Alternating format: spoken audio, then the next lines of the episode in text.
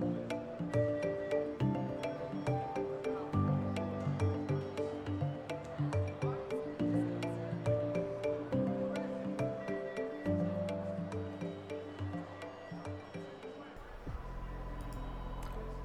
Es eh, miércoles 16 eh, de septiembre aquí en Nueva York, en la costa este de Estados Unidos. Son aproximadamente las 8 y cuarto de la mañana y volvemos a ver eh, subidas en los futuros de Wall Street. El Dow Jones en estos momentos arriba 134 puntos, el Standard Poor's 500 y el Nasdaq compuesto están subiendo un 0,5 y un 0,2% respectivamente.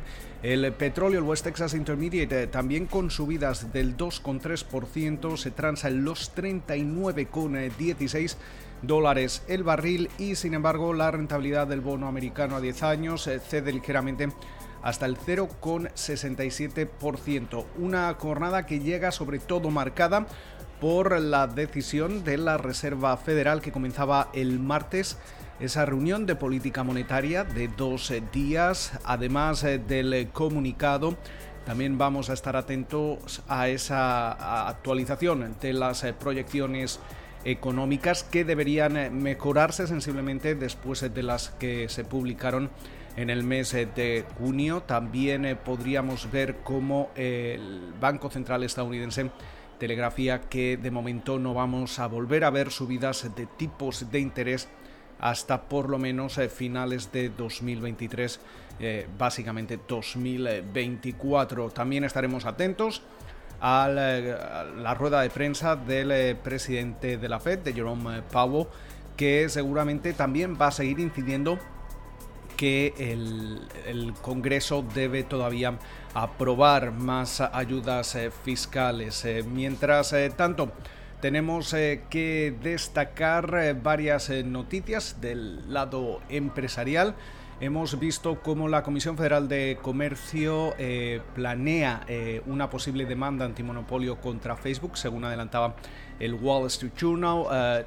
Por otro lado, también hablando de Facebook, vemos como celebridades como Kim Kardashian van a participar en, en la campaña Stay, Stop Hate for Profit y van a congelar sus eh, cuentas de, Instagram durante 24 horas. Eh, también estamos atentos a, Boeing porque el Comité de Transporte e Infraestructura de la Cámara de Representantes ha publicado un informe de 238 páginas elaborado durante aproximadamente 18 meses donde básicamente se acusa al fabricante aeronáutico de, de dar prioridad a los beneficios sobre la seguridad de sus aeronaves, especialmente con atención en el 737 MAX. Eh, el martes eh, parece que un eh, panel de seguridad nacional de Estados Unidos revisaba ese acuerdo de TikTok y, Oracle, pero de momento parece que no se ha hecho una recomendación para que el presidente Trump lo apruebe o lo rechace. Hay que recordar como finalmente ByteDance, que es la matriz de TikTok, lo que tiene planeado, según publican distintos medios de comunicación. Hay que recordar que todavía los detalles no se han hecho oficiales. Eh, básicamente va a hacer que el negocio global de TikTok se convierta en una compañía estadounidense eh, en la cual eh, Biden sería el socio mayoritario. Oracle tendría una participación, también tendrían participación otros, otras entidades como por ejemplo eh, los ya inversores eh, de Biden, inversores estadounidenses, como es el caso de General Atlantic y también de Sequoia eh, Capital. también se habla de que Walmart podría tener otra pequeña participación y toda esta compañía va a estar en, en, Estados Unidos y Oracle lo que va a hacer va a ser ese socio tecnológico de confianza, como se define la compañía que va a gestionar eh, todos los datos, no solo los de aquí en Estados Unidos, sino a nivel eh, global. aún así, esos algoritmos de inteligencia artificial, que son la clave del negocio de Biden, no se venderían, eso sí, eh, según el Wall Street Journal y el Financial Times, quizá ahora con lo que sí que podrías tener acceso a ellos, pero no ser propietario. Veremos a ver cómo, cuáles son finalmente los, los detalles de, este, de este acuerdo, pero básicamente podríamos conocer algún tipo de decisión oficial en las próximas horas, en una jornada donde también están cotizando los resultados de FedEx que registraban a última hora del martes un beneficio por acción de 4,87 dólares por título sobre unos ingresos de 19.320 millones de dólares. Adobe también presentaba un beneficio por acción de 2,57 dólares sobre unos ingresos de 3.230 millones de dólares. Y parece que en estos momentos eh, podríamos ver cómo durante la jornada de, hoy Isman Korak eh, operaría con subidas después de que un eh, panel legal, un bufete eh, de abogados que fue contratado de forma independiente haya concluido que las transacciones, esas ventas de acciones realizadas por el consejero delegado de Eastman Kodak, Jim Continenza, eh, después de, haber conocido eh, ese crédito de, por parte del gobierno federal de 765 millones de, dólares, no habrían violado las eh, políticas internas.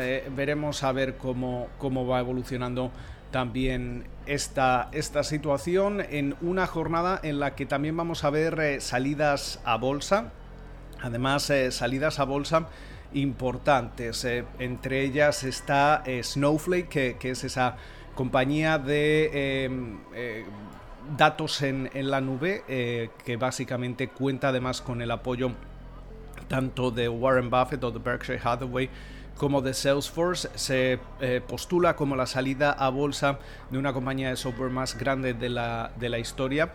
Eh, podría llegar a alcanzar un valor de mercado de 33 mil millones de dólares. Sus ah, acciones eh, cuentan con un precio de 120 dólares. Se estrena en la New York Stock Exchange. Mientras tanto, también durante la jornada de hoy vamos a ver cómo se estrenan otras compañías, como es el caso de Unity Software y también eh, Pactive eh, Evergreen. Eh, mientras tanto, también hemos visto cómo Ray Dalio advierte sobre la amenaza a la hegemonía del dólar como moneda de, reserva. Recordemos que Ray Dalio es el fundador de Bridgewater Associates, el hedge fund más grande del mundo. Vamos a estar atentos también a las ventas minoristas, a los inventarios de negocio, entre otros datos macroeconómicos y también eh, atentos a que la confianza en Trump en estos momentos es menor que la de Putin y Xi según un sondeo, mientras que Estados Unidos alcanza mínimos históricos de aprobación por parte de sus aliados más eh, cercanos y esto nos eh, sirve también para hacer un repaso a cómo están las encuestas de cara a esas ah, elecciones del próximo 3 de noviembre. Eh, veíamos eh, el martes cómo ese margen entre Biden y Trump sigue reduciéndose y hoy miércoles se reduce aún más, eh, según el portal Real Clear Politics, que realiza la media nacional de todas las encuestas. En estos momentos Biden cuenta con una ventaja de tan solo 6,6 eh, puntos frente al presidente Donald Trump. Y si nos fijamos en los datos que coteja el portal 538, también vemos cómo ese margen se reduce con una ventaja de, de Biden de 6,9 puntos. Durante la jornada del martes esta ventaja era de 7 puntos. Con lo cual, muchísimas eh, referencias, veremos a ver cómo comienza la jornada bursátil. Esperamos eh, que pasen ustedes un feliz miércoles.